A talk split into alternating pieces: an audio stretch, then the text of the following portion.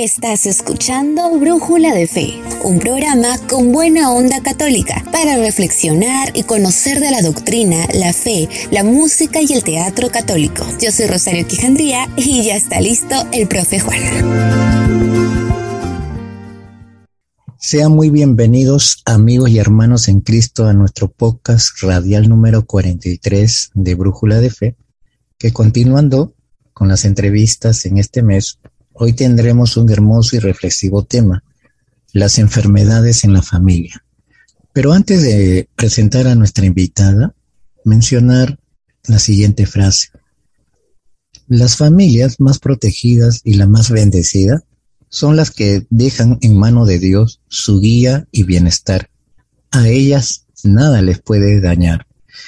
Bueno, hermanos, el día de hoy nos acompaña la psicóloga Rosa Arrunati Hermana, sea muy bienvenida y sus palabras de inicio.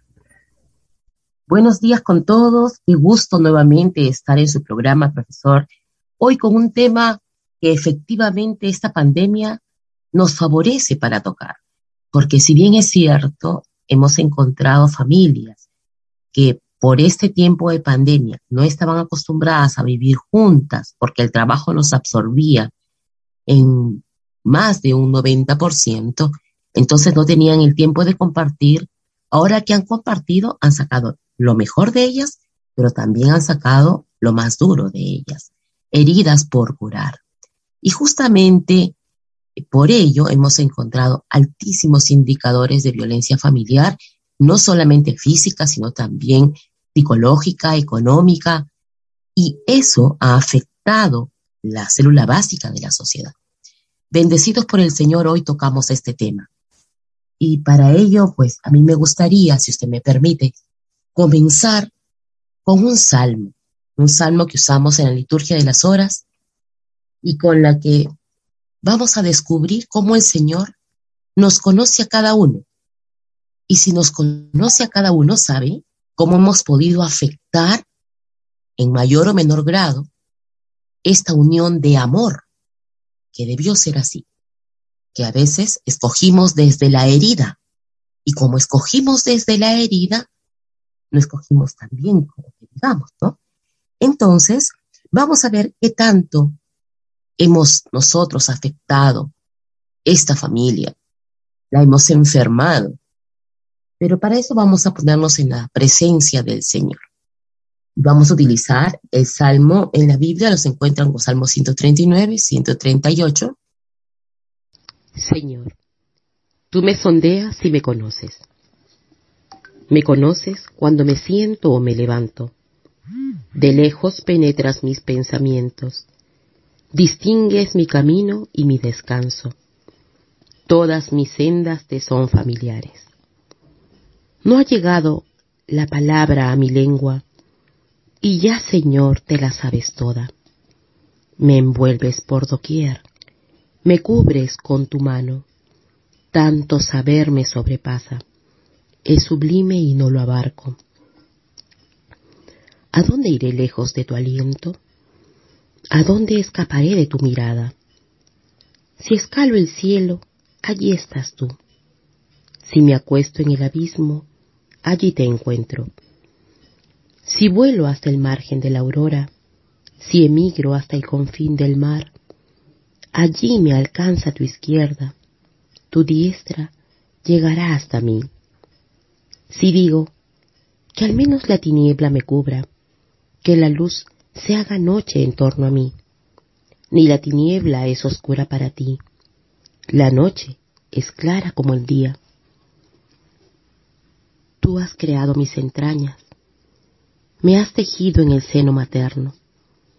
Te doy gracias porque me has formado portentosamente, porque son admirables tus obras.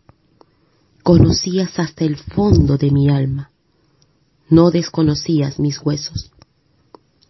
Cuando en lo oculto me iba formando y entretejiendo en lo profundo de la tierra, tus ojos veían mis acciones, se escribían todas en tu libro, calculados estaban mis días, antes que llegase el primero. Qué incomparable encuentro tus designios, Dios mío, qué inmenso es su conjunto. Si me pongo a contarlos, son más que arena. Si los doy por terminado, aún me quedas tú. Señor, sondéame y conoce mi corazón. Ponme a prueba y conoce mis sentimientos. Mira si mi camino se desvía. Guíame por el camino eterno. Qué hermosas palabras del salmista, hermano. Qué hermosas palabras.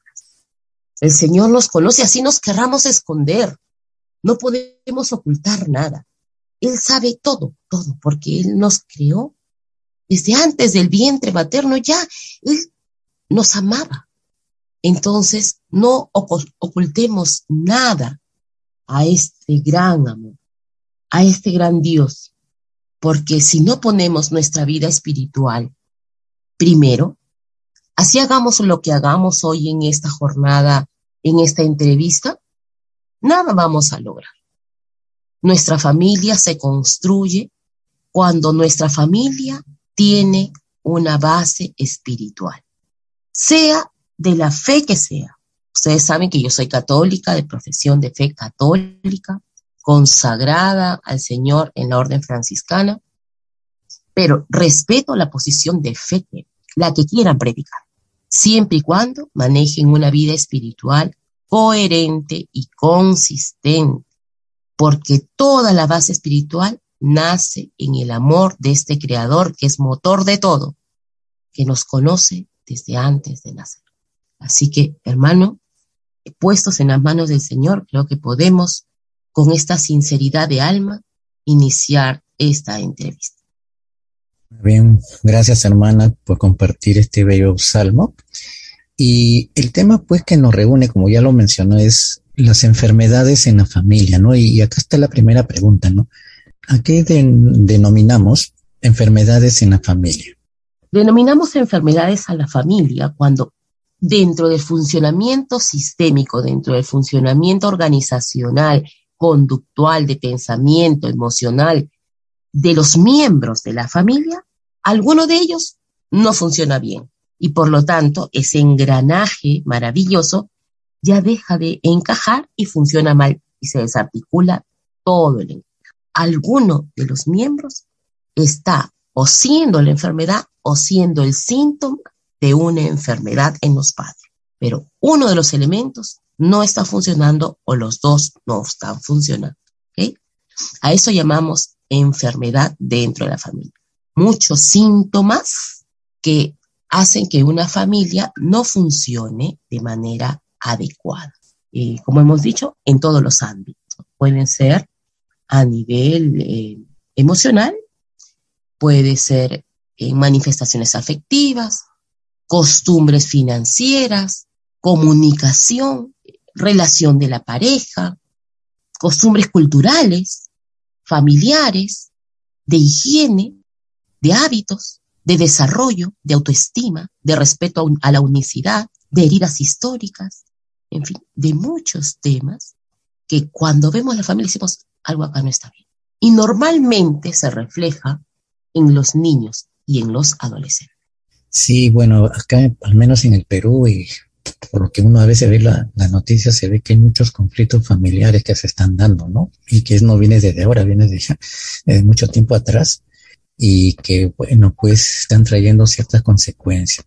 Hermana, acá la segunda pregunta dice, ¿no? ¿Por qué es importante atender y curar las enfermedades en la familia? Hablábamos de que la familia es el núcleo esencial de la de la sociedad. Así nos dice la Constitución. Y si bien es cierto, más allá de lo que es la Constitución del Perú, que a la que amamos porque este país, si bien es cierto, es nuestra casa, a nivel mundial, la familia es el órgano que permite la formación de una sociedad futura. Y en el tiempo real, la familia es la unidad de soporte, la red más maravillosa que tenemos de soporte del ser humano.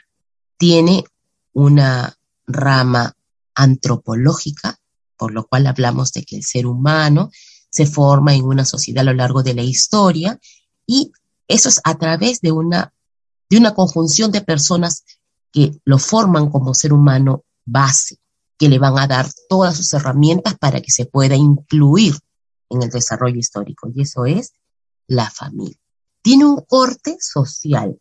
Esta unidad, esta conjunción a la que estamos llamados a vivir en nuestra primera etapa formativa, nos va a dar los elementos para poder adaptarnos a una sociedad culturalmente hablando, con patrones de conducta que nos van a permitir relacionarnos con otras personas.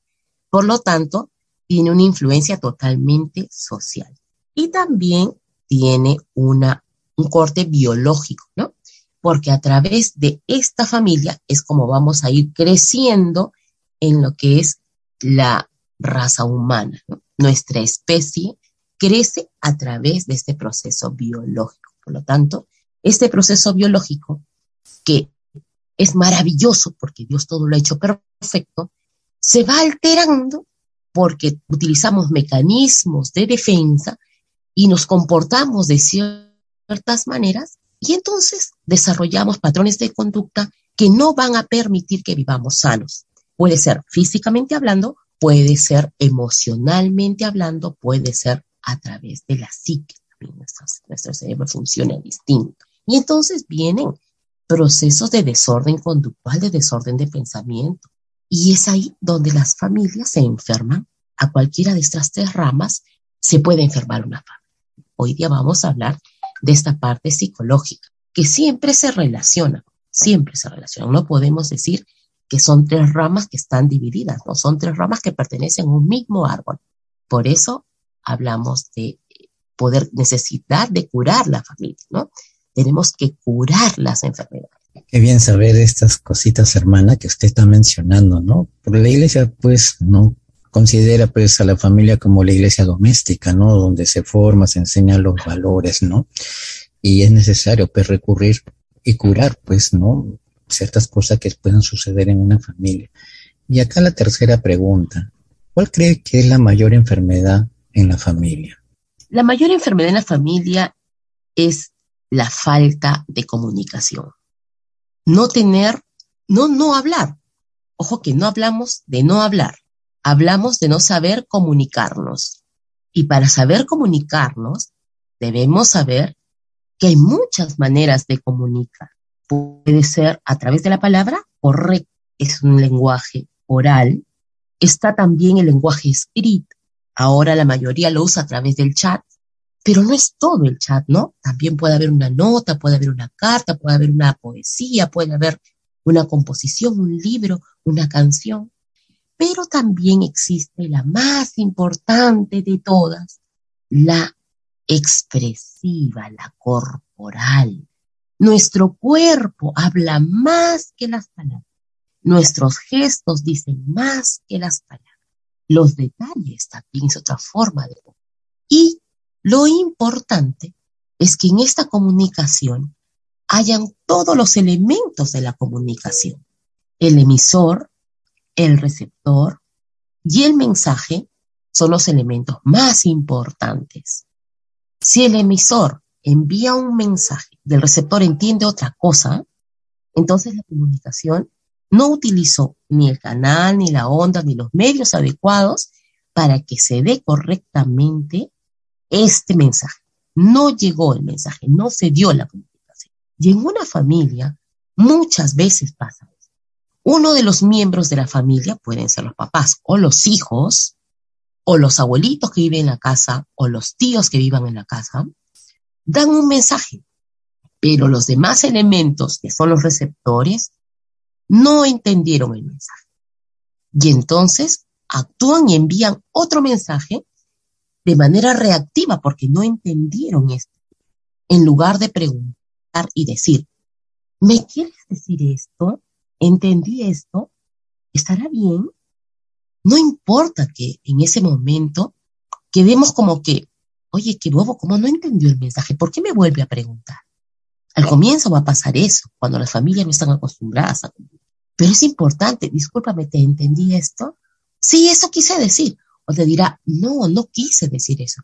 quise decir y empieza a explicar de otra manera, utiliza otras palabras, otros elementos, otros gestos, otras mímicas, pero vas a poder entender el mensaje. Y entonces vas a poder dar una respuesta adecuada. O puede ser también que lo que haya querido decir es que está herido y yo entendí que está molesto. O yo entendí que me atacó. Porque siempre nos vamos a la forma y no al fondo. Por ejemplo, un niño puede darle una rabieta y los papás creen que el niño se está portando mal. Qué mal criado este chico que no hace caso. Pero no le entiendo que lo que él dice es, papá o mamá, me dolió la forma en que me dijiste las cosas. Sí te entendí que hice mal las cosas, pero me dolió cómo me lo dijiste. Porque los papás tenemos la fea costumbre de decir, es que eres un cochino, es que eres un desordenado, es que eres un flojo, es que eres un caprichoso. Y entonces ya lo etiquetamos.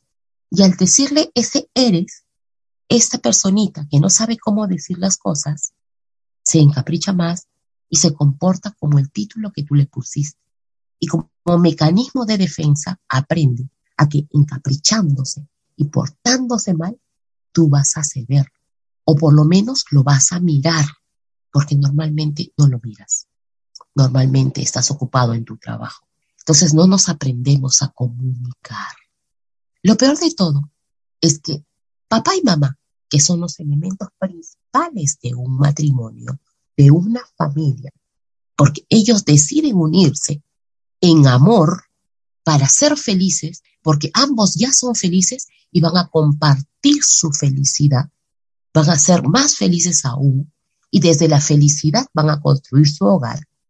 Entonces, ellos se olvidan que como resuelven ellos sus problemas, los niños van a resolverlo porque es lo que ven. El niño no aprende desde lo que tú le dices, el niño aprende desde lo que ve. Entonces, si papá y mamá, en lugar de sentarse a conversar, a comunicarse, a contarse sus cosas, sus experiencias del trabajo y encontrar uno en el otro un oasis en su hogar. Encuentran cólera, rabieta, que se tiran los platos, que se gritan, que se dicen que eres un tal por cual, o que se insultan, o que no quieren comer, se tiran la puerta y se encierran en el cuarto. El niño ve eso. Entonces, cuando el niño resuelve sus problemas, lo resuelve como lo resuelven los papás. Sobre todo de cero a seis años. Miren que digo de cero, o sea, el niño está recién nacido. El niño escucha, percibe todo el maltrato que se dan sus papás, los elementos para comunicarse que tienen sus papás. Y entonces solo así resuelve sus problemas. Solo así tiene actitudes de comunicación. Ah, pero yo como papá le digo, no se grita, no se insulta, no se dice así. Pero yo a mi esposo o a mi esposa sí le digo así. O si a mi mamá o a mi papá sí le digo así. Entonces mi niño aprende. Yo quiero que mi niño me respete, pero yo a mis papás no me respeto. El niño mira, yo quiero que mm, ser muy detallista, con que mi hijo sea detallista, que me dé muchos abrazos, muchos besos, pero yo a mi esposa no le hago eso, o yo a mi esposo no le hago eso, o si me molesto, le dejo de dar beso y abrazo. Entonces, ¿qué hace mi hijo? la comunicación se ve afectada. Si la comunicación no está bien dada, no se recibe el mensaje y empiezan las reacciones. Esa es la peor enfermedad que puede haber en una familia. La peor enfermedad. Esa y la falta de espiritualidad destruyeron la familia la falta de espiritualidad dijimos que es la base, ¿no? Sin eso ya pues es como que no se construyó nada, ¿no? La base del matrimonio es el amor y el amor es la base de toda espiritualidad. Qué interesante, hermana, saber esto y saber reconocer dónde está pues un punto débil o el punto crítico que existe pues en las familias, ¿no? Terrible. Y a veces pues mayormente, bueno, en el Perú y creo que también en muchos países de Latinoamérica hay familias que dicen ser creyentes, pero no viven realmente la espiritualidad. ya, y ahí vienen los conflictos, ¿no? Bueno, hermana, Ahora vamos a escuchar una hermosa canción titulada Oración de la familia por el padre Ceciño. sí. sí, y regresamos.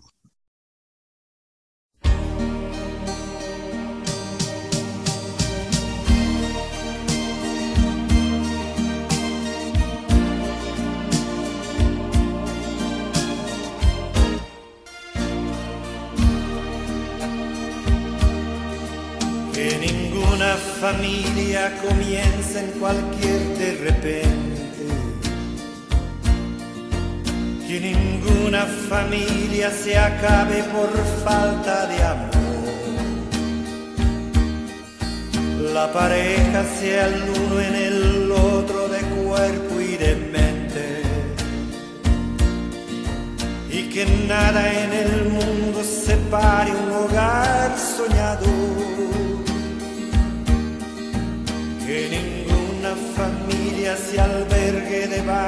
del puente. Y que nadie interfiera en la vida y en la paz de los dos. Y que nadie los haga vivir sin ningún horizonte. Y que puedan vivir sin temer lo que venga después la familia comience sabiendo por qué y dónde va. Y que el hombre retrate la gracia de ser un papá. La mujer sea cielo y ternura y afecto y calor. Y los hijos conozcan la fuerza que tiene el amor. Bendecido Señor las familias, amén. Bendecido Señor la mía también. Bendecido Señor las familias, amén. Bendecido Señor la mía también.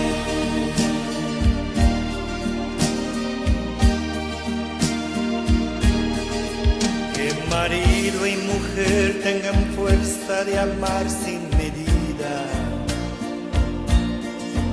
y que nadie se vaya a dormir sin buscar el perdón. En la cuna los niños aprendan el don de la vida. La familia celebre el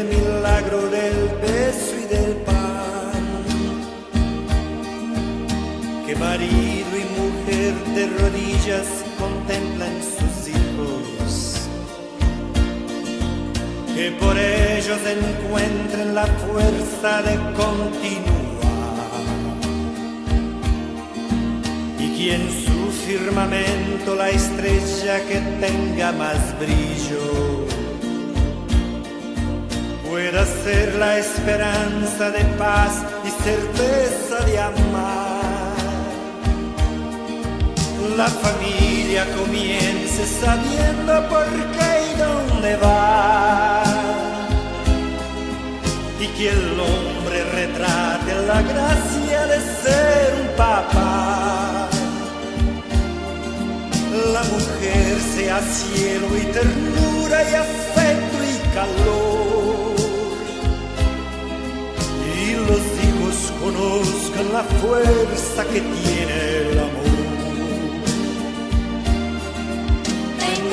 Bendecido Señor las familias, amén. Bendecido Señor la mía también. Bendecido Señor las familias, amén. Bendecido Señor la mía también.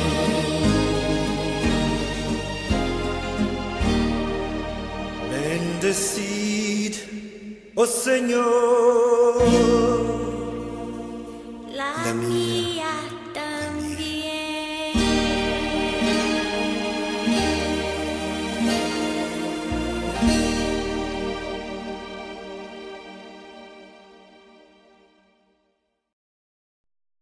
Bueno, después de escuchar este bello tema musical, continuamos con nuestra invitada, la hermana Rosa. Hermana, ¿cómo combatir la falta de comunicación en la familia?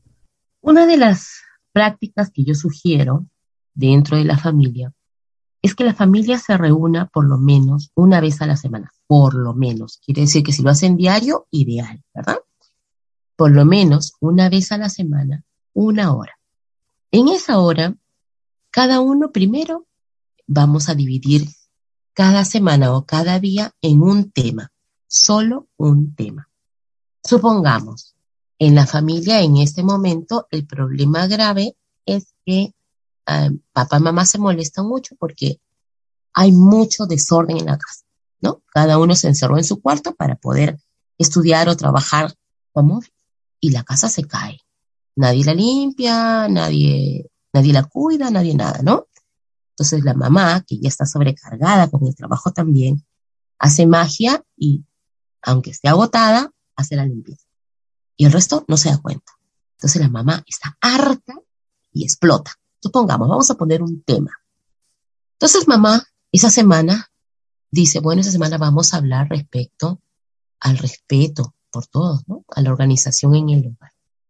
Bien, entonces yo les voy a pedir a cada uno que escriba en un papelito qué es lo que pudiera aportar en su tiempo que se libera del trabajo, porque todos estamos cansados. ¿Cuánto tiempo le pueden regalar a la casa para que esté mantenida ¿Y cuál podría ser su aporte? Cada uno escribe, ¿no? Ah, yo podría, no sé, comprar servilletas, el otro dice, yo podría lavar platos, yo podría, no cada uno escribe. Muy bien. Entonces la mamá los recopila y dice, muy bien, miren, vamos a felicitar a fulano porque va a apoyar la casa así. El otro porque va a apoyar la casa así, el otro porque... Muy bien. Entonces la casa tiene todos estos requerimientos y ya pone, ¿no? Todos los requerimientos. Y dice, bueno, se han llenado tales, cuales, cuales. Quedan tales.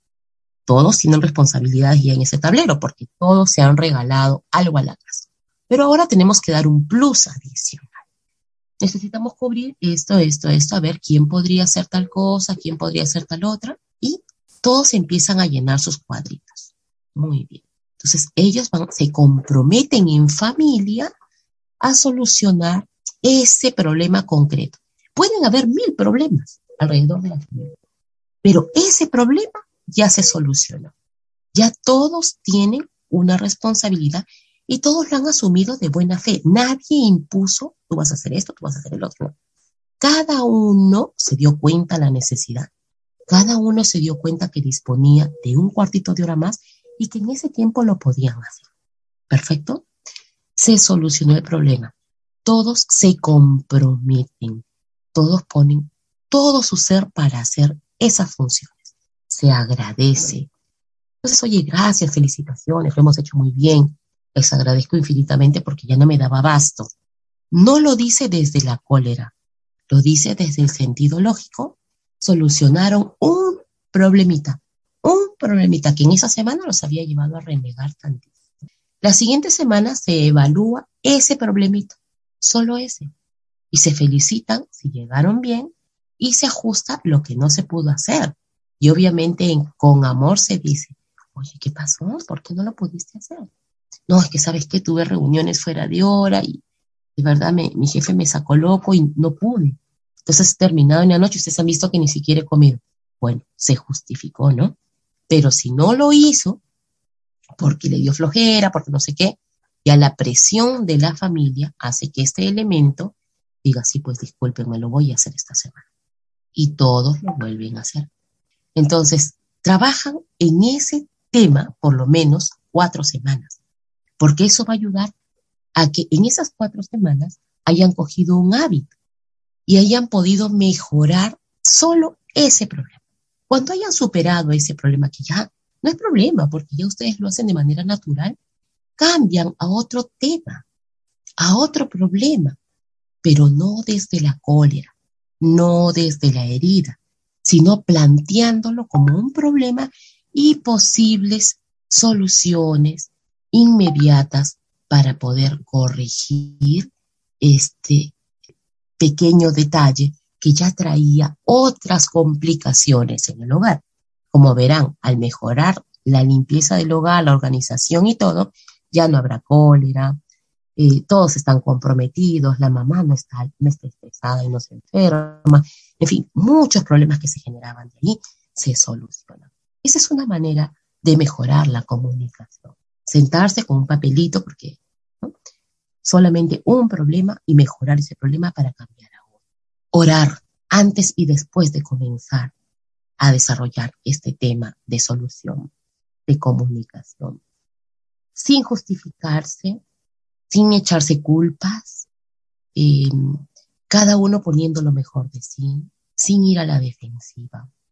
Son eh, prerequisitos para poder hacer este tipo de reuniones, utilizando palabras asertivas, adecuadas, sin insultar, sin etiquetar.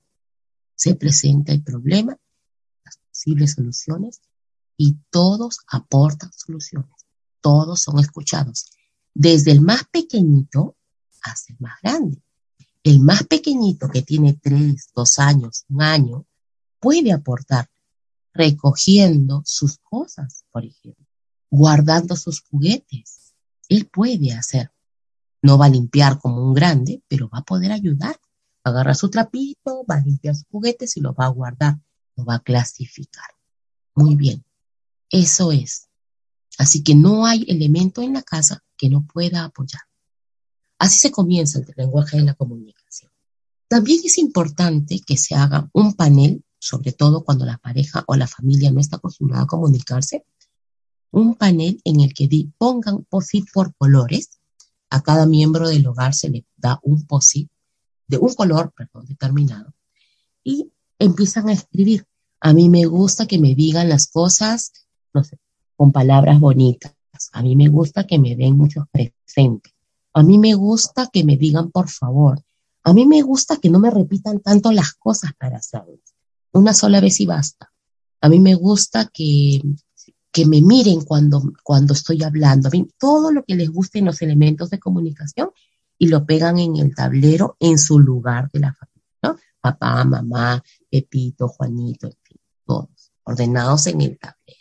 Entonces, el que llega va a ver todos los posit que pegaron y van a tratar de respetar las formas de comunicación que necesita cada uno.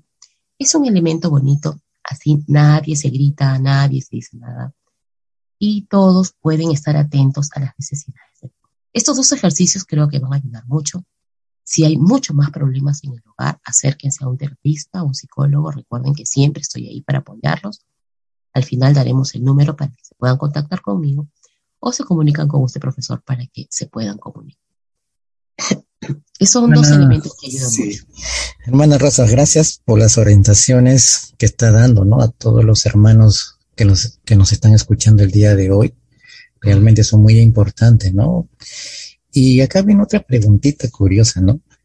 ¿Qué otra enfermedades considera importante curar en la familia y cómo atenderlas, ¿no?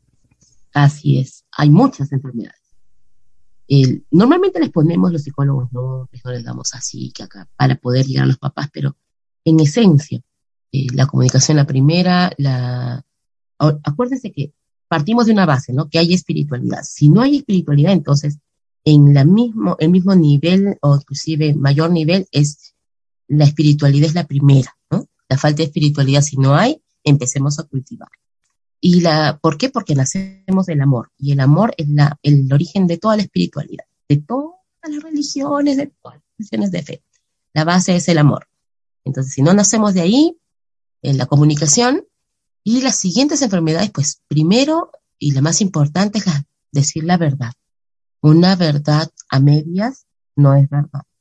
Y a veces en la familia hay temas históricos que queremos ocultar historia de la familia que queremos tapar. Y eso ya hace daño.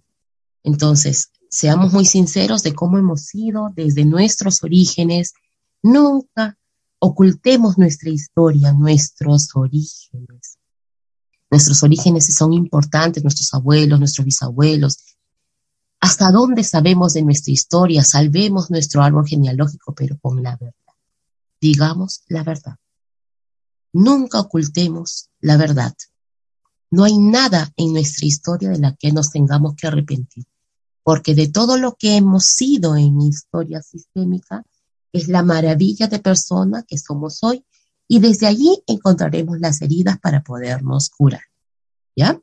Entonces, la verdad es urgente. Segundo, una relación de pareja sana. Si una familia tiene una relación de pareja sana, entonces la familia va a ser sana. La familia va a ser sana. Así que por favor, primero la pareja, cúrese, porque ambos son únicos. Ambos son únicos.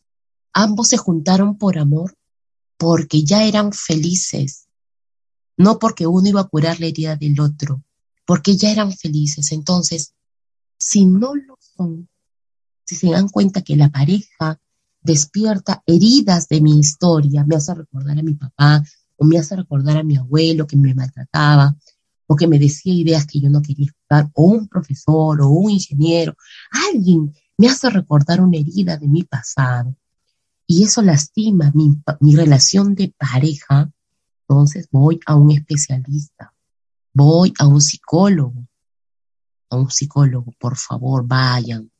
La pareja tiene que estar sana. Si la pareja no está sana, no funciona la familia. Comunicación, relación de pareja sana. Costumbres financieras claras la familia se sienta y dice, esta es nuestra realidad económica. Papá y mamá ganamos tanto, tanto para la, tanto para la salud, tanto para el alimento, tanto para la casa, tanto para esto, tanto para el otro. En este momento no nos queda para un gustito. Y toda la familia debe saber que no hay para gustitos y que lo que papá y mamá ponen en la mesa es lo que alcanza para comer, con lo que ellos en ese momento están alcanzando al hogar, poniendo todo su esfuerzo. Entonces, de repente la familia dice, papi, mami, podemos hacer un negocio emprendedor y empezar a hacer algo adicional, ¿no? En un horario aparte. Oye, excelente, hijito, hay que hacerlo. Entonces, nos ponemos de acuerdo y lo hacemos. Chévere. Todos, todos pueden empezar a ingresar en el hogar. Si no ingresan, no malogran, no rompen, cuidan.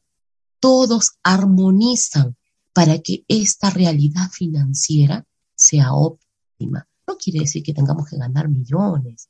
Quiere decir que con lo poco o mucho que yo gano, le alcanza a mi, a mi hogar para vivir con decoro, porque todos sus elementos hacen que se pueda vivir con decoro.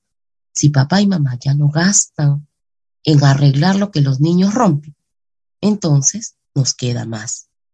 Si papá y mamá ya no gastan porque los miembros de la familia se cuidan para no enfermarse, entonces queda un poquito más de repente para darnos un gustito después y comer un postrecito, o comer una cosita más rica, o salir a pasear al parque. También implica que si yo salgo a pasear al parque con mi, con mi protector, con mi alcohol y todo, no tenga que comprar nada afuera, porque sé, soy consciente papá y mamá no lo va a poder hacer. Pero ya disfruté del paseo. Y de repente llevo pues mis huevitos sancochaditos, mi pan con atún, y hago mi picnic en mi jardín, pongo mi, mi mantelito afuera, mi canastita, me siento a comer con mi familia. Ese día no comemos en la mesa.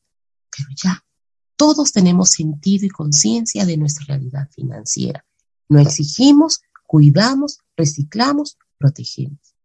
Nuestras manifestaciones afectivas es una gran enfermedad, la carencia de estas manifestaciones afectivas, de saber dar un abrazo de contención, de saber dar una palmadita en el hombro cuando necesitamos, de tomarnos de la mano cuando nos queremos, de acariciarnos, de darnos un beso, de decirnos qué lindo estás, de decirnos te amo.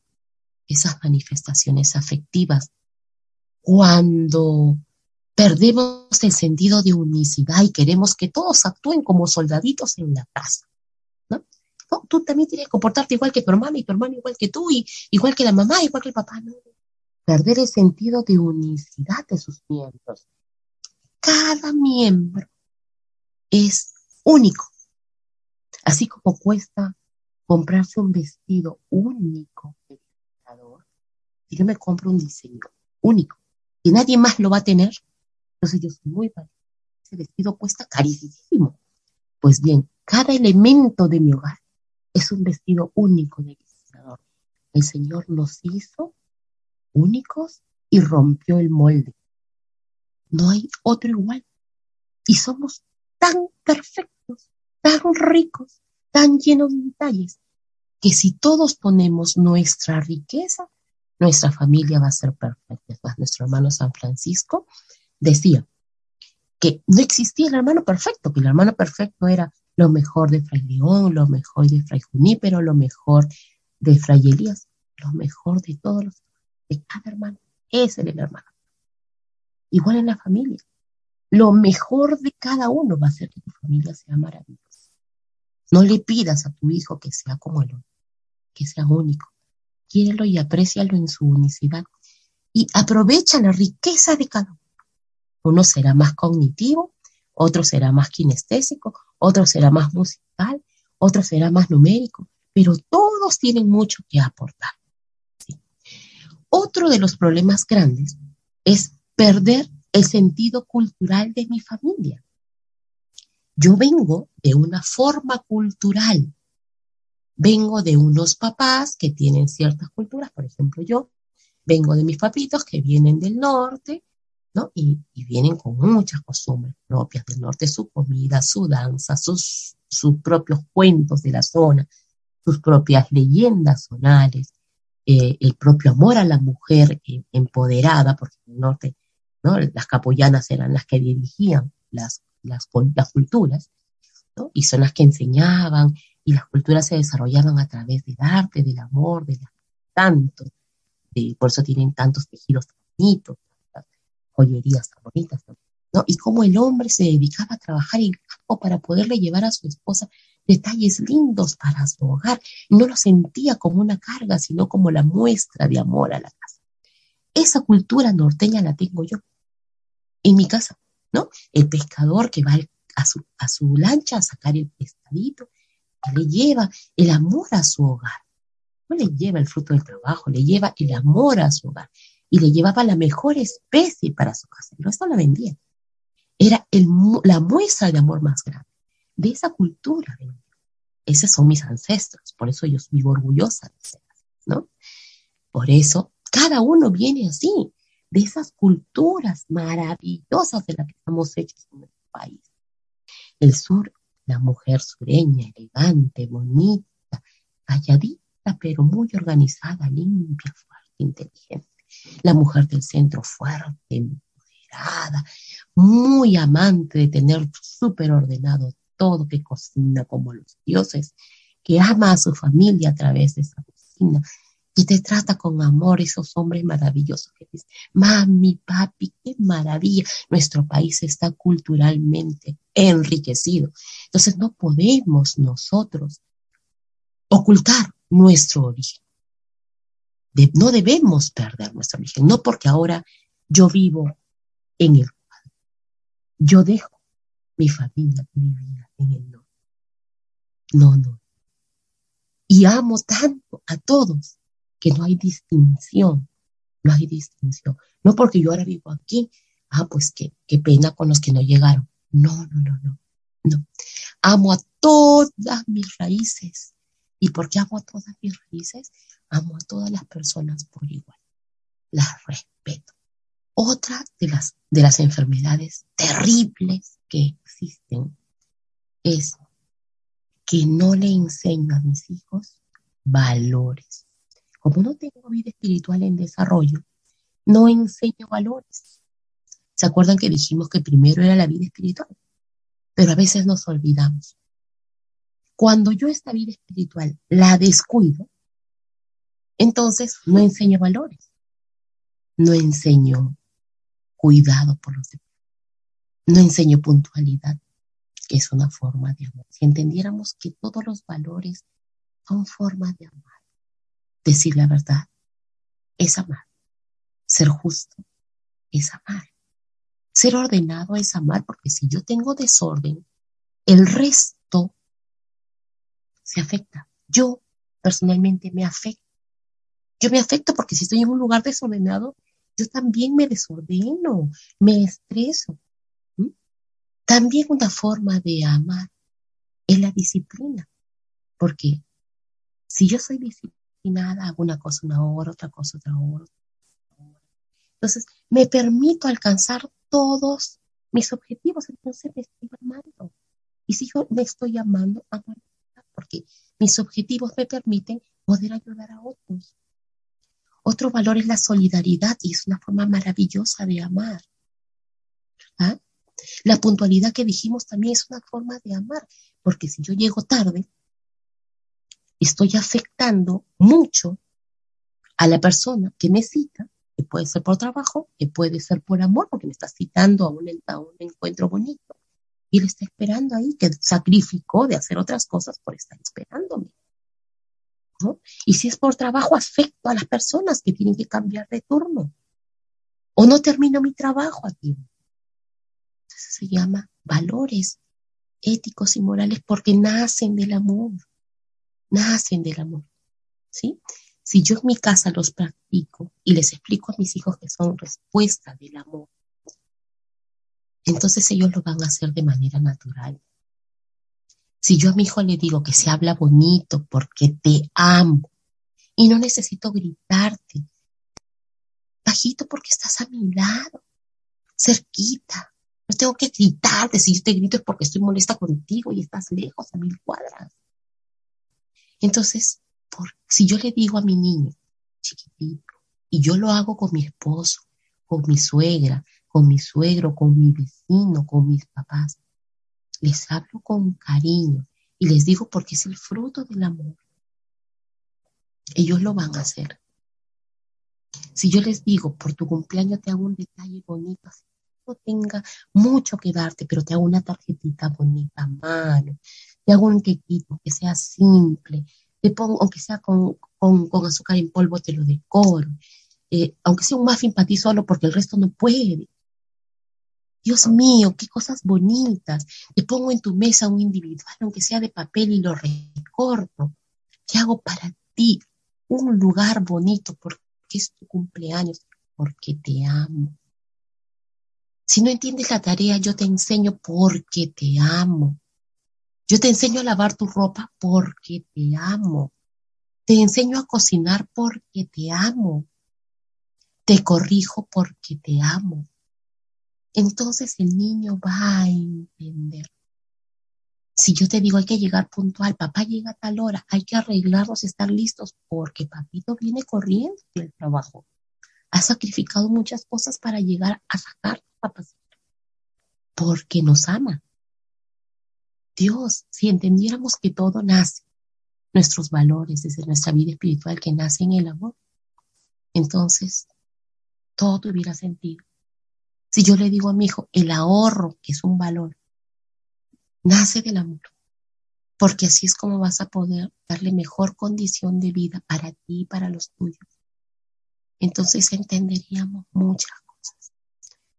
Otra de los problemas muy grandes es que tenemos heridas pasadas, heridas que nos pasaron antes en nuestra historia y que no las hemos curado y que las vemos en los miembros de nuestra familia. Y entonces los tratamos como si fuese ese otro que nos generó la herida.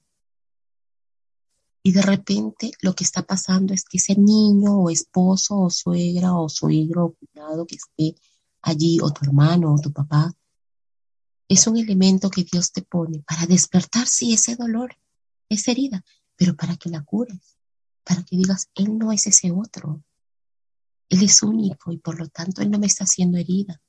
Soy yo la que percibe malas cosas. Y entonces en este otro yo voy a amar y voy a curar esa herida. Vaya un psicólogo. Vaya un psicólogo. Nuestra vida emocional es tan importante como la, la herida de un brazo. Es tan importante como la herida de un estómago, como una úlcera. Es lo mismo. Es una herida, hay que curarla. Entonces, es importante que se conozcan la pareja si no se conoce. es necesario que comunique, se comunique, que hablen, que tengan metas juntos, que hayan objetivos chiquitos en la familia a los que se pueda llegar de manera rápida y concreta. Hay elementos para las familias. Hay, hay eh, tengo un amigo que se llama Juan Molina y él tiene unas fichas didácticas, unas tarjetas didácticas que sirven para que la pareja aprenda a conversar, a conocerse. Es importante también otra enfermedad, el que la pareja no o la familia no haya encontrado el, glosario propio. O sea, que la familia no se reunió para decir, por ejemplo, para nosotros, esa, esa cosita que está ahí significa, pues, no sé, una taza, un plato, o un bururú de problemas, quiere decir muchas cosas enredadas y revueltas, pero para todos no quiere decir lo mismo, ¿correcto? Cada familia tiene su propio lenguaje. Por ejemplo, si yo le quiero decir a mi hijo, no, no, no digas groserías, yo pues hablarles en francés, pero no quiere decir sea francés, ¿correcto? Hay lenguajes propios del hogar. Y ese lenguaje se tiene que plasmar en la mesa. Es decir, conforme crecen los hijos, porque acuérdense que los hijos se reúnen en grupos en los que ellos quieren ser aceptados. Y como quieren ser aceptados, utilizan su propio lenguaje escuchen, no te friques. Yo no entendía qué me quería decir. Hasta que poco a poco, en la medida en que lo fue usando, fui entrando en su contexto. Y me quería decir, no te rayes, no, no, no, te gastes, no te desgastes pensando que las cosas son simples. Pero lo entendí en el tiempo. Entonces, en el hogar nos tenemos que ir, sentarnos en la mesa y decir, a ver qué palabra nueva es esta. Ah, significa tal cosa. Y de repente la pueden asumir en familia y de repente, no, ay, no, mira, mejor acá no lo usamos, Porque como que no se, no se escucha bien, como que de repente en tu grupo de amigos mantenga, ¿no? Pero conversar, conversar en la mesa, escuchar las diferentes etapas de crecimiento de mis hijos. Mis papás hicieron lo mejor que pudieron conmigo, pero no por eso yo voy a tomar todo textualmente igualito con mis hijos. Porque como hijo reconozco que hay cosas que pudieron cambiarse. Y entonces lo converso con mi pareja, llegamos a un acuerdo y lo implementamos en la crianza de mis hijos. Y lo converso con mis hijos. Porque de repente ellos también se pueden poner sus propios hijos. A ver, ya si haces eso, ¿cómo te castigarías? Así. Ah, bueno, entonces si pasa así, pues te castigarás tú solo. No te has impuesto y cuando cometan ese error, pues ellos, hijito, ¿cuál era el castigo? Ay, tienes razón. Y ellos lo van a asumir. Pero conversando en familia se pueden implantar los castigos. Recuerden, papá y mamá hicieron lo mejor en su tiempo con lo que ellos tenían, con las herramientas de su vida. Ustedes ahora tienen la posibilidad de construir su propia manera de criar a sus hijos. Agradecemos lo más maravilloso que nos dieron nuestros padres pero dejamos lo que en este tiempo no podría funcionar o lo que conmigo a mí me dolió tanto que no lo usaría. No lo usaría. Hay otros métodos. Entonces lo converso con mi pareja. Igual, mi pareja dirá lo mismo. Esto me encantó de mis papás, pero esto otro creo que podemos ajustarlo. Y entre los dos lo pueden hacer. ¿Ok? Entonces, acuérdense, elementos de unión. Inclusive la fe a veces nos podría disociar si no conversamos bien. No vayamos tanto a las formas, vayamos al fondo. Los actos de piedad pueden ser flexibles. La oración no es flexible, la oración cada uno es personal y cada uno la hace. ¿La podemos bendecir en los alimentos? Sí, claro que sí. De manera personal, claro que sí. Podemos implementar una fórmula, claro que sí, pero conversado todos, todos. Ir a misa, claro, es una, es una, es un mandamiento, ¿cierto? Pero hablemoslo desde el amor. Digamos que vamos a misa, sí, Porque si nosotros nos amamos, porque Dios nos ama, porque somos en esencia amor, creados por Él. Entonces vamos a hacer una acción de gracias en familia. Vamos a dedicarle una horita a la semana. Solo es una horita. De tantas cosas maravillosas que nos da. Eso es enseñar a nuestros hijos desde el amor. No desde la presión. No, más bien, hermana, gracias por darnos a conocer, ¿no? Cómo debe ir y encaminarse una familia, ¿no? Y para ir concluyendo con las preguntas, en este tipo de COVID, ¿cuáles son los problemas que más se han presentado dentro de la familia, ¿no? ¿Y por qué? Lo que se ha presentado más en este tiempo de COVID es la falta de comunicación porque no sabían estar juntos. Las familias estaban acostumbradas a verse solo en las noches. Y en ese tiempo al niño le daban el celular o lo metían a una pantalla, la que fuese, y las parejas se ponían a ver tele o a dormir. ¿Qué comunicación había?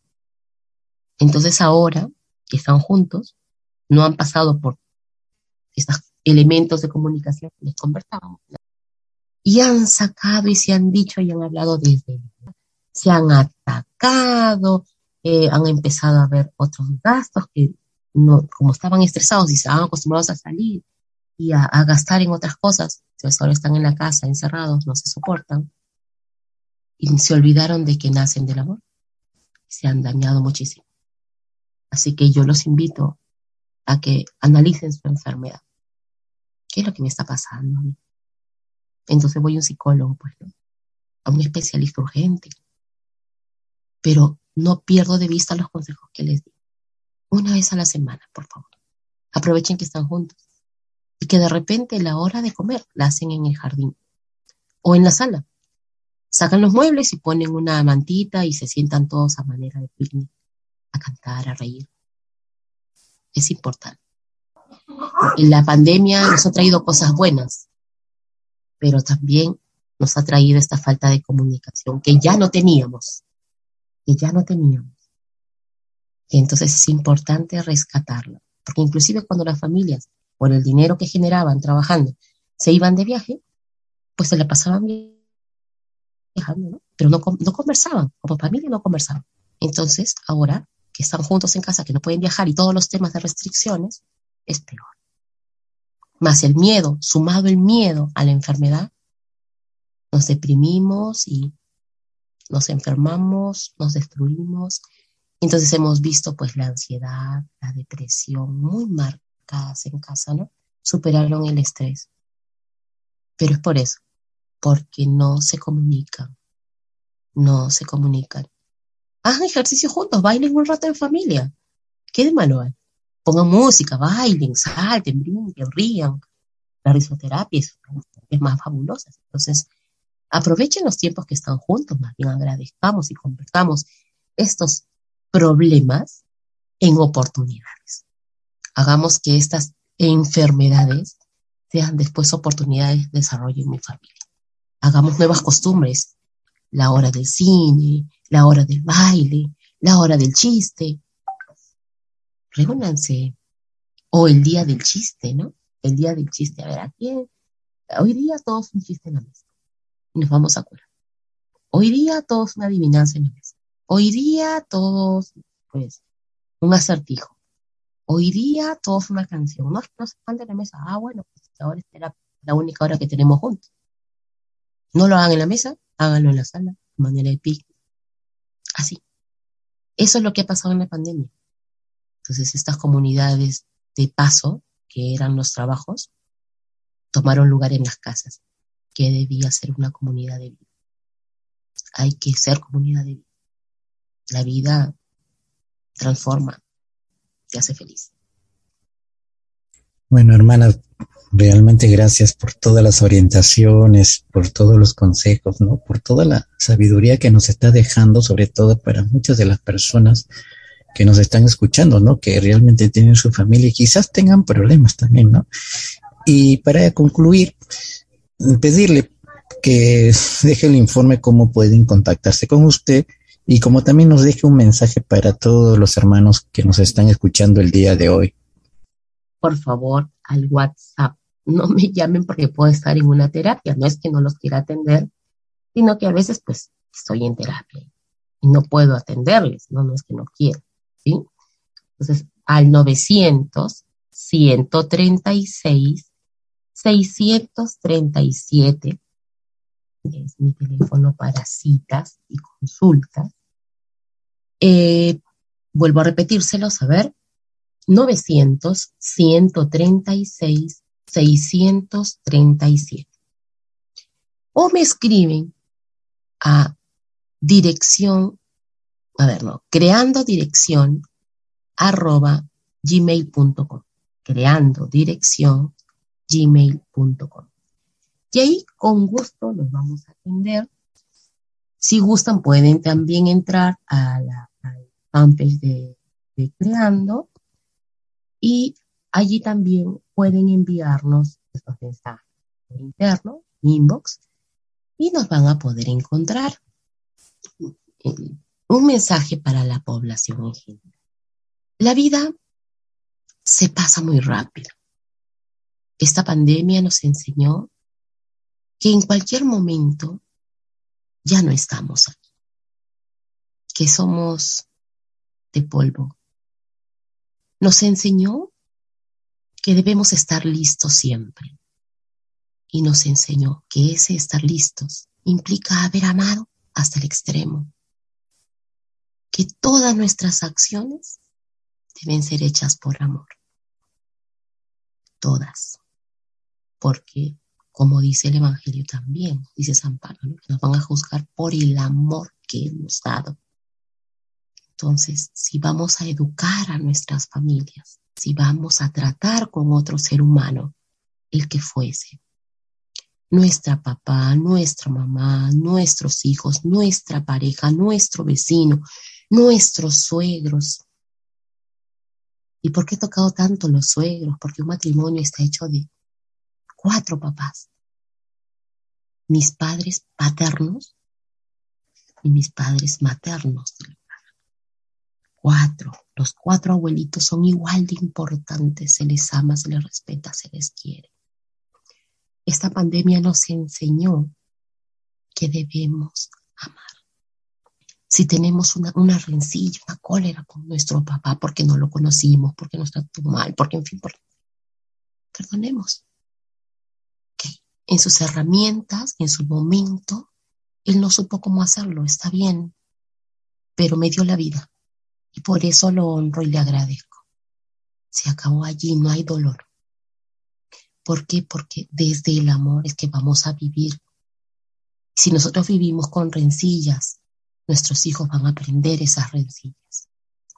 Enseñemos a amar, que la vida se va muy rápido. Puede ser joven, puede ser adulto mayor, puede ser niño. No sabemos en qué momento la vida se va. Por lo tanto, no perdamos tiempo en pelear, no perdamos tiempo en discutir.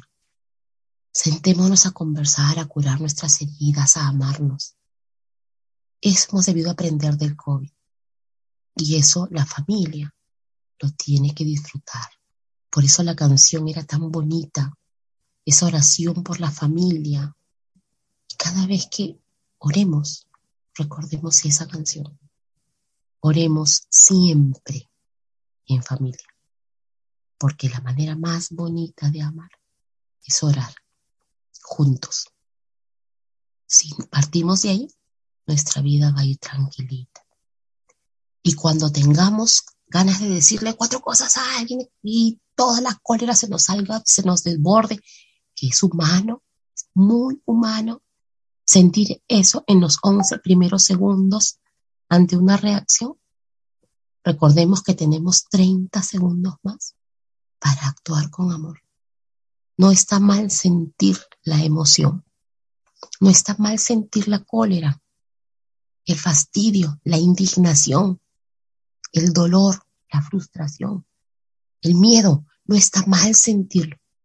Lo que está mal es cómo actúo después de haber sentido esta emoción. Porque la emoción es una carga de sustancias químicas que se nos suben en pico al cuerpo. Pero después de esos 30 segundos, ¿cómo actúo yo? actuó con amor. Por favor, miren el fondo, no la forma. Miren el fondo, no la forma. Bien, hermano, creo que ese es mi consejo para todos. Bueno, hermana Rosa, primeramente agradecerle muchísimo por haberse dado un tiempo de estar con nosotros una vez más en nuestro programa y esperamos pues tenerla más adelante en otro. Que Dios me la bendiga y bendiga a toda su familia. Muchas gracias. Gracias, hermano. Gracias, un gusto estar siempre con ustedes. No se olviden que siempre estamos para apoyarlos. Cualquier cosa, les vuelvo a repetir el número 900-136-636. Así bien con todos. Muchas gracias. Bueno, amigos y hermanos en Cristo, antes de irnos, mencionar la siguiente reflexión. La familia unida es hogar, es amor, es desarrollo, comprensión y bienestar. Dios por eso mantiene siempre presente y protege con entusiasmo el entorno familiar. Para Él la familia es esencial. Y, y, nos estamos viendo, pues hermanos, en otro programa por Brújula de Fe. Que Dios los bendiga y cuídense mucho. Si no tienes para pagar la casa, eres dueño del oro y la plata, todo estará bien. Solo tienes que confiar en Él. Pronto el sol saldrá